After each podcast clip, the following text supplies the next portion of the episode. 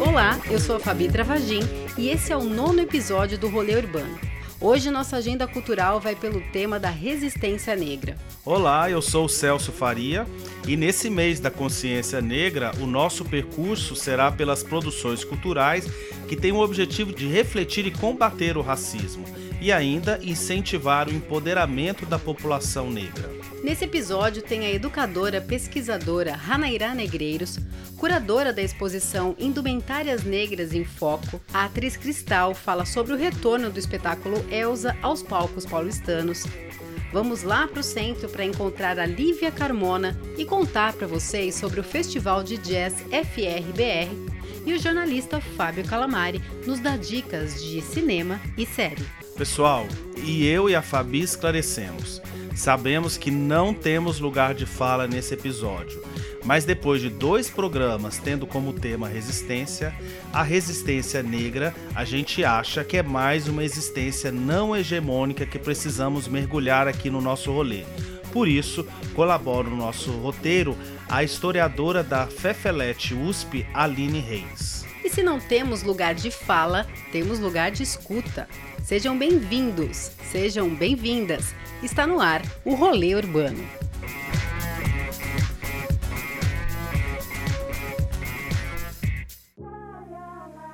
Tratar da questão negra é de extrema importância para conhecer o Brasil. A história de milhares de pessoas capturadas nas suas casas, sequestradas das suas famílias e trazidas em navios para servir de mão de obra barata e desumana aos colonizadores portugueses. Foram três séculos de escravidão em que a perversidade retirou a humanidade dos corpos negros. Pensar que a Lei Áurea, em 1888, foi o ato responsável pelo fim do regime escravista é dar protagonismo aos governantes da época. A abolição foi resultado de vários processos, entre eles o crescimento do movimento abolicionista, revoltas e fugas massivas de escravizados. Alguns dos abolicionistas são José do Patrocínio, André Rebouças e Luiz Gama. Após o fim da escravidão, a população negra não foi inserida em postos de trabalho assalariado e não ocorreu nenhuma política de reforma agrária ou medidas compensatórias. E entre 1870 e 1920, há um investimento do Estado para a vinda de imigrantes europeus para as regiões Sul e Sudeste, e essa imigração europeia também era um projeto de embranquecimento da população. Com a chegada, por exemplo, dos portugueses, italianos e mesmo os japoneses, iniciou uma tentativa de embranquecimento brasileiro e em 1920 houve um movimento de políticas públicas de esterilização de afrodescendentes. Em 1926, Monteiro Lobato, em O Presidente Negro e o Choque de Raças, escreve uma ficção científica onde um raio louro branqueia a pele e a loura os cabelos dos negros. Em 1982, estamos falando de um pouco mais de 30 anos atrás, o governo do estado de São Paulo propôs um relatório de esterilização de mulheres pretas e pardas. Segundo o documento, era uma forma de evitar a ocupação do poder político por afrodescendentes. Levantamento inédito da Justiça Eleitoral mostra a baixa representatividade do negro na política brasileira. Em 1988, a Constituição brasileira colocou o racismo como crime inafiançável e imprescritível. Segundo o IPEA, em dados de 2015, 67% dos negros do Brasil recebiam até um salário mínimo e meio, enquanto entre os brancos o índice fica em 45%. Ainda temos o feminicídio e a violência a jovens negros como um dos dados alarmantes das consequências da desigualdade de oportunidades à população preta.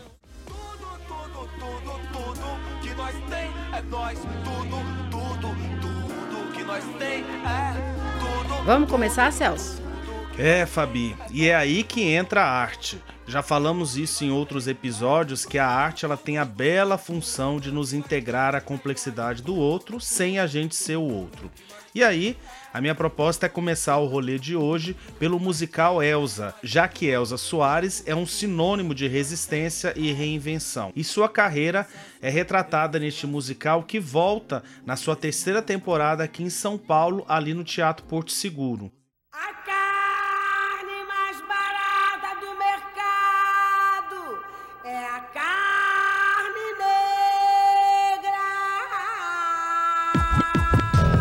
Musical ele já levou mais de 100 mil espectadores para as salas do teatro de 15 cidades brasileiras. 10 entre cada 10 pessoas e amigos que eu converso sobre esse espetáculo, eles consideram como um dos melhores espetáculos aí até de todos os tempos. O texto é do dramaturgo premiado Vinícius Calderoni e a direção é da também elogiada Duda Maia.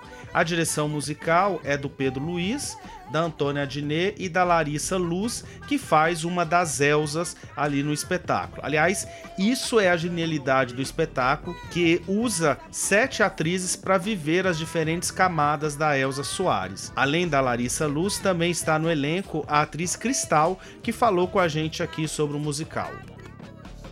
Cristal, como que a resistência ela pode ser retratada na vida de Elsa, essa artista negra brasileira? Olha, em vários aspectos. O principal deles o respeito pela mulher negra. A gente fala de coisas tão primárias, parece que eu estou falando um negócio assim bem distante, né? Mas é, é incrível como essas coisas são questão e estão cada vez mais questão. É, realmente eu acho que falar de Elsa no momento de agora é falar de respeito, é falar de resiliência, é falar de força, de garra, de superação e de não desistência, sabe? Essa coisa da resistência mesmo nesse sentido. Não abandonaremos o barco. Apesar de todas as dificuldades, existe sempre uma luz no fim do túnel e eu acredito que essa cegueira há de passar. E eu acho que trabalhos como o musical Elsa só revelam que estamos cada vez mais atentos e mais fortes para reagir a todo esse tipo de investida arcaica e sem amor pelo Brasil. Ali na, no final do, do musical é trocada a letra da música da Elsa falando que a carne mais barata do mercado foi a carne negra. Esse é um grito de resistência? Qual é a sua opinião? Eu acho que isso é um grito de ressignificação. Precisamos nos colocar agora em novos lugares, lugares que, que nos mostram, mostram toda a nossa capacidade, além de, de, de tristezas e superações difíceis. Né? Nós somos tanta coisa, né? Às vezes eu escuto muito as minhas manas pretas comentando, né? Poxa, eu sou sempre convidada para falar sobre ativismo, sobre, poxa, eu gostaria tanto de falar sobre esmalte, adoraria falar sobre calça jeans. A gente tem outros interesses na vida, sabe assim? Então, assim, eu acho que ressignificar essa letra, ela só simboliza esse desejo que está dentro de cada um de nós ali, de ressignificar os lugares de negritude, de colocar uma, uma, uma luz justa sobre todas nós. E foi uma coisa que a história nos tirou, mas que estamos aqui firmes e fortes para reconquistar esses valores que são importantes para nós, são importantes para o país. Cristal, convido o pessoal aí então para ver o musical Elsa. E é isso, pessoal do Rolê Urbano, muito grata por esse espaço. Todos convidados para assistir o musical Elsa, de 8 de novembro a 15 de dezembro, em curta temporada, no Teatro Porto Seguro, ali em Campos Elíseos, sexta e sábado às 20 horas, domingo 19 horas. Não percam! Cristal, muito obrigada por participar aqui do Rolê Urbano. E para quem for de metrô, o Teatro Porto Seguro disponibiliza um transporte gratuito que sai da Estação da Luz. Na saída da rua José Paulino, na Praça da Luz, em frente à Pinacoteca, tem as vans personalizadas para te levar. E lá no blog eurbanidade.blog.br tem a crítica da peça que eu fiz quando eu assisti ali na temporada no Teatro Sérgio Cardoso e também tem uma entrevista com a diretora da peça, que é a Duda Maia. E lá na Estação da Luz, vamos pegar a linha amarela e vamos lá para a Estação Paulista. Numa caminhada rápida, chegamos ao Instituto Moreira Salles, que tem uma programação especial nesse mês de novembro. Então, Fabi, lá eu conversei com a Hanairá Negreiros, que é mestre em ciência da religião, é educadora, pesquisadora em moda e história cultural, e é curadora da mostra Indumentárias Negras, que é uma realização do Instituto Moreira Salles em parceria com o Instituto Feira Preta. E a música que você está ouvindo é Ali e Tumani de Abaté, que são dois músicos do Mali, que a Hanairá recomendou para ser a trilha do nosso papo. E ainda hoje tem cinema e jazz por aqui. Hanairako, já que essa é a sua fonte de pesquisa e estudo, qual é o papel da vestimenta na construção da identidade e da resistência, que é o tema nosso aqui hoje? Olá, pessoal do Rolê Urbana. Me chamo Hanaira Negreiros e estou super feliz de conversar, trocar um pouco com vocês. A roupa ela assume esse papel de, de de agente identitário muito forte e de comunicadora, né? Então, a primeira coisa que alguém é, vai ler sobre mim antes de eu abrir minha boca é sobre a roupa, é sobre o que eu estou vestindo no meu corpo, né? Então, a roupa ela vem primeiro como esse enunciador muitas vezes, né? É, e o fato desses corpos negros estarem na rua, sejam corpos negros africanos ou afro-brasileiros, enfim, é, com seus cabelos crespos insurgindo, com, com uma estética com tecido africano, ou com uma camiseta escrito algum, algum manifesto, enfim. É, essa roupa ela assume também um caráter político, né? Então a gente tem toda uma série de, de conexões que podem ser feitas a partir dessa vestimenta. Fala um pouco então da exposição que vai acontecer ali no Instituto Moreira Salles. A exposição ela é desenhada a partir de primeiro quatro títulos que já tínhamos no acervo da biblioteca e a partir de mais dois títulos que eu fiz uma pesquisa que eu achei que seria interessante para compor e então são seis títulos que vão ter como eixo curatorial a ideia da vestimenta como dispositivo de comunicação, é, a vestimenta como um documento histórico e possibilidade de ser um dispositivo de memória também, aliado à fotografia. Então, é moda e fotografia juntas é, como linguagens artísticas, linguagens estéticas que podem enunciar e contar novas histórias e memórias negras, né? São seis títulos, títulos é, que passeiam por fotógrafos africanos do oeste africano que estão fotografando na década de 60, né? A gente começa a exposição com o livro do Seydou Keita, que é esse fotógrafo do Mali que tem aí um período de 15 anos que é retratado nesse livro, que vai refletir inclusive a comunidade do Mali, de Bamako, pré e pós-independência, né? Então a gente tem o livro começa com os registros dele em 1948 e a gente vai até 1963. Então a gente tem bem esse período de transição de colônia para república, né? Para um país livre. E terminamos, por exemplo, com um livro das Indumentárias das Senhoras de Fé, que retrata um Brasil, retrata a Bahia e retrata essa relação da, da vestimenta com a religiosidade de matriz africana. É importante também a gente trazer a curadoria feita por mim, que é uma curadoria feita por uma mulher negra, que ainda enfim, estamos aí lutando e, e, enunciando essas, essas narrativas, né? E esse lugar de curadoria, como também lugar de decisão, lugar de escolha, é, então é importante ressaltar isso. E os livros eles ficam dispostos numa mesa para que as pessoas possam folhear, para que as pessoas possam mexer.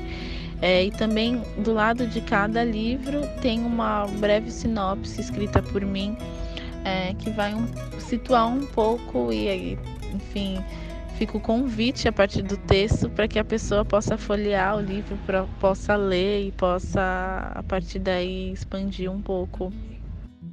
Então, a exposição é uma parceria com a Feira Preta, que já acontece aí há muitos anos. Conta pra gente um pouco sobre a edição da feira esse ano em consequência de novembro, enfim, de, todo, de toda essa celebração por conta do mês da consciência negra, a Feira Preta estabelece, então, é, conexões culturais com outras instituições. Então, a feira, ela faz ações no Instituto Moreira Salles. Então, lá no Instituto Moreira Salles, nós vamos ter a exposição de livros que abre no dia 19. Teremos também uma, uma fala minha no dia 29 de novembro, trazendo também ainda essa questão da vestimenta, mas aí eu vou olhar para o acervo do Instituto Moreira Salles. É, fora isso, tem uma série de ações, como por exemplo um show é, afrodiaspórico com músicos africanos e afro-brasileiros. Isso tudo acontecendo no Instituto Moreira Salles. Para além do Instituto, é, existem outras, outras, outras instituições que também fizeram parceria com a Feira Preta. Então anota aí, a mostra Indumentárias Negras em Foco fica de 19 de novembro a 1 de março, de terça a domingo, das 10 da manhã às 8 da noite, exceto as quintas-feiras, que fica até às 10 da noite, e a entrada é gratuita. Já a Feira Preta vai acontecer dia 7 e 8 de dezembro, lá no Memorial da América Latina. O festival Feira Preta, ele ocupa vários lugares de Sampa desde o dia 2 de novembro e você pode acessar a programação completa lá pelo site feirapreta.com.br.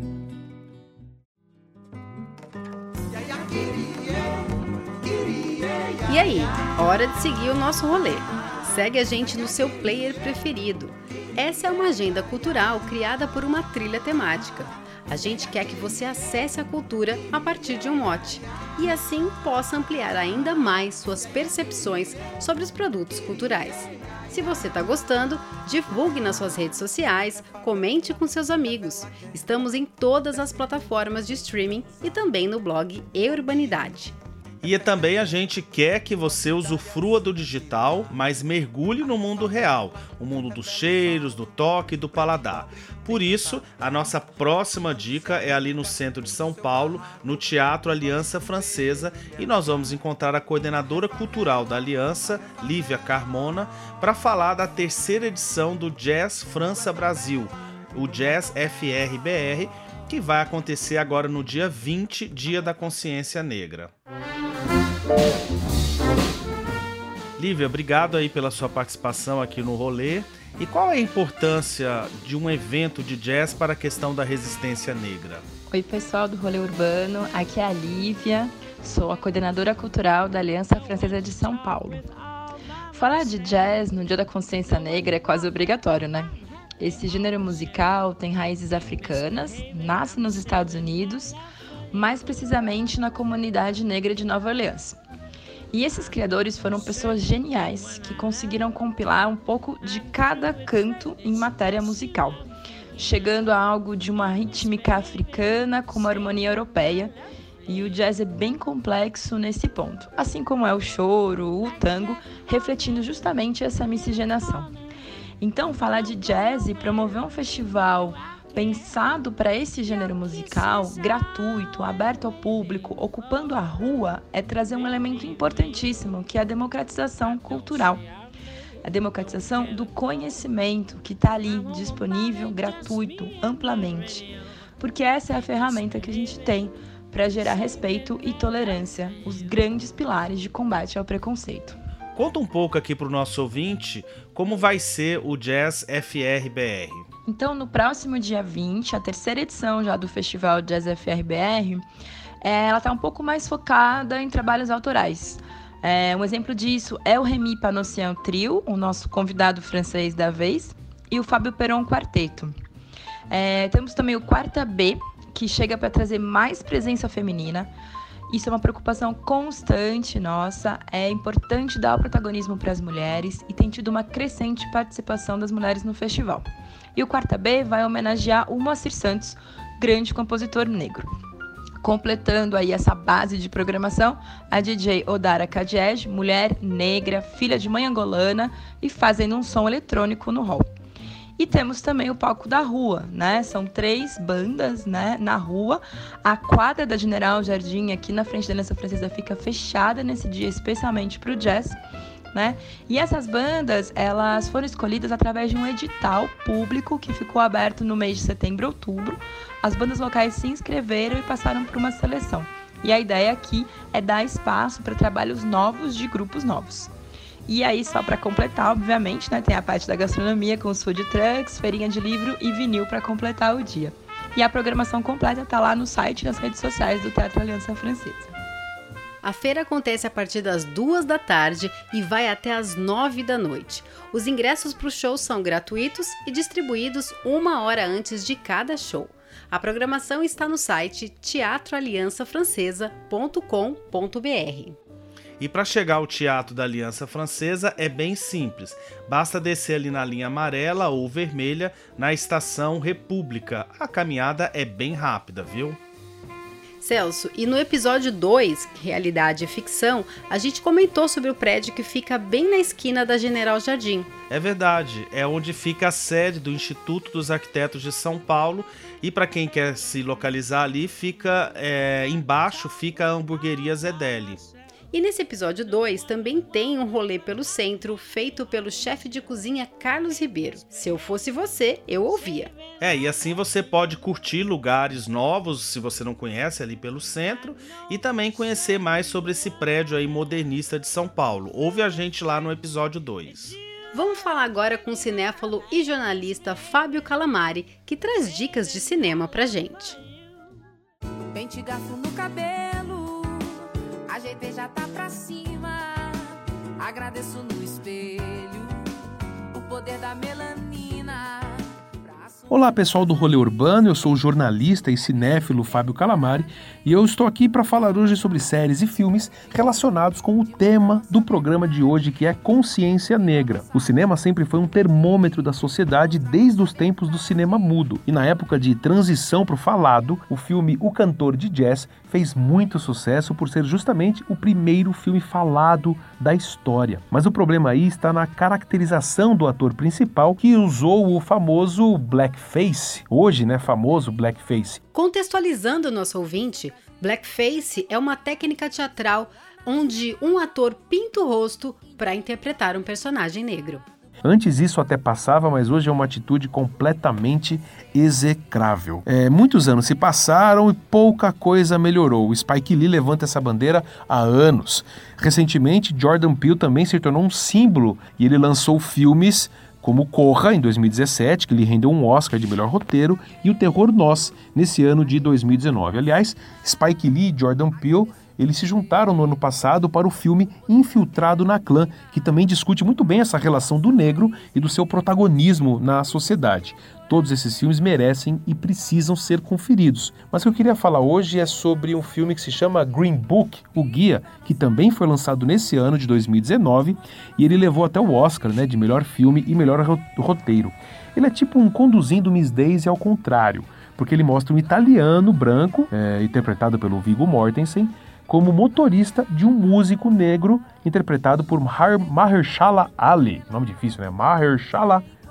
Eles enfrentam problemas, principalmente quando eles cruzam a região sul dos Estados Unidos, que naqueles anos 60 era uma, era uma região muito preconceituosa. Eles acabam se tornando amigos. Mas isso é o que diz o roteiro. Segundo a família do músico, não foi bem assim que a história aconteceu, não. Eles não foram convidados para ler o roteiro, eles não fizeram parte da produção e, segundo eles, a principal característica ruim do roteiro é o esforço claro de mostrar o homem branco como o cara legal, porque ele passou por cima do preconceito para fazer amizade com um músico, um músico negro.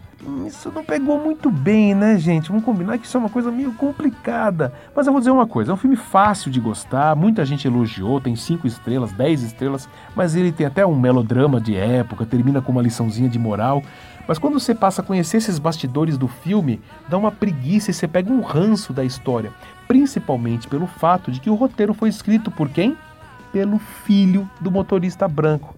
Aí é meio estranho, né? Ele só vê o lado que ele quer da história. É complicado. Inclusive na premiação do Oscar desse ano, o Spike Lee até ficou de costas para o palco quando o Green Book ganhou o prêmio de melhor filme. Assista você e tire lá suas conclusões. Se você prefere séries ao invés de filmes, as minhas dicas são Cara, Gente Branca e Olhos que Condenam. Duas séries que estão no Netflix e despertam o olhar para esses pequenos e grandes preconceitos que a gente comete dia após dia. Vale muito a pena. E aí, pessoal, gostou? Então eu vou deixar aqui um convite. Acessem lá www.roadmovie .com.br, que é um site feito não por críticos, mas por jornalistas e amantes desse universo de filmes e séries. É feito com muito carinho por essa pessoa que vos fala, Fábio Calamari, e também com os meus amigos, também jornalistas, Vitor Valêncio e Aline Nascimento. Acessem lá que toda semana tem muita coisa boa. Então é isso. Muito obrigado, pessoal do Rolê Urbano, e até uma próxima. Beijo, abraço, tchau! Tá aí Fábio Calamari com ótimas dicas para você, ouvinte do Rolê Urbano. E a literatura, Celso? Então, Fábio, eu vou recomendar dois livros aqui que acho que tratam dessa questão da resistência negra. Eu gostaria de recomendar primeiro para o nosso ouvinte o livro Um Defeito de Cor, que é um livro de 2006 da escritora brasileira e publicitária Ana Maria Gonçalves. O livro ele conta sobre uma menina capturada na África e que foi jogada num navio negreiro aqui para o Brasil e aqui ela vai trabalhar numa fazenda na ilha de Taparica. É um livro muito forte e que nos coloca mesmo assim frente a frente frente com o estado de violência e a opressão da escravidão. Eu recomendo muito, é um livro muito bom e é um livro muito bem escrito aí dessa autora. E a minha segunda dica é o livro da Grada Quilomba, que esteve na Feira Literária de Paraty, a Flip, aqui esse ano, e ela é uma escritora e artista portuguesa que mora atualmente em Berlim. E ela lançou aqui no Brasil o Memórias da Plantação, Episódios de Racismo Cotidiano. Nesse livro, ela traz teorias sobre colonialismo, psicanálise, estudo do gênero, feminismo e branquitude. Inclusive, no episódio Red Made, nosso episódio de número 3, nós recomendamos a exposição da Grada, que estava ali na Pinacoteca e encerrou no final de setembro.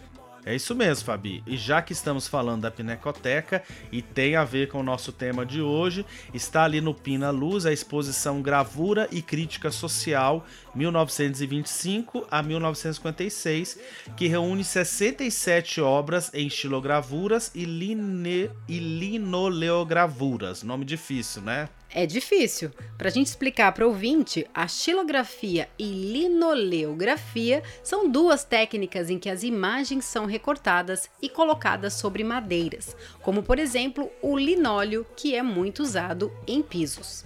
Perfeito, isso mesmo. Vou deixar também os horários e os links da exposição lá na página do podcast do blog Urbanidade.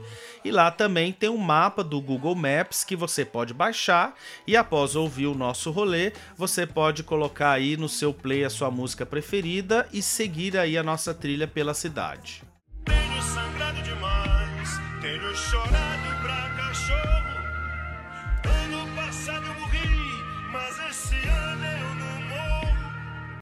e para fechar o nosso rolê de hoje, a gente ouve a música Amarelo do Emicida, que também é o título do seu novo álbum lançado no final de outubro. O disco conta com participações ilustres como Zeca Pagodinho, Pablo Vittar, Dona Onete e a atriz Fernanda Montenegro na música Esmalha.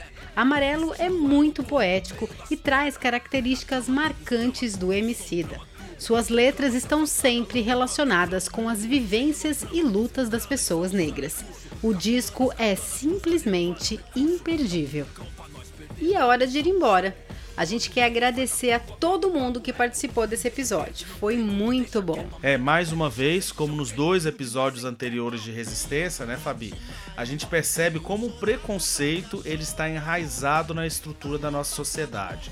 Por exemplo, diz respeito às religiões de matriz africanas ou até mesmo nas expressões que a gente usa aí no nosso cotidiano. Isso mesmo, Celso. E sem perceber, a gente usa termos, é, por exemplo, como denegrir, amanhã é dia de branco, serviço de preto, samba do crioulo doido. É, tem mais aí: mercado negro, ovelha negra, inveja branca, mulato, preto de traços finos, a cor do pecado. E se queremos uma sociedade não racista, que comecemos pela nossa própria língua. E é isso aí. Se você curtiu, compartilhe o nosso rolê e segue a gente no perfil do Instagram, @rolêurbanosp. Esse programa teve roteiro e produção executiva de Celso Faria. Revisão de roteiro de Aline Reis. Áudio TV Cultura. Locução e edição de Fabi Travagin. E a gente volta daqui 15 dias. Tchau, pessoal! Tchau, pessoal, e lembrem-se: resistência só faz sentido se alguém se sente superior ao outro. A questão não é aceitar o diferente, mas sim dar visibilidade e equidade a todos. Tenho sangrado demais, tenho chorado pra cachorro. Ano passado eu morri, mas esse ano eu não morro. Ano passado eu morri, mas esse ano eu não morro. Ano passado eu morri, mas esse ano eu não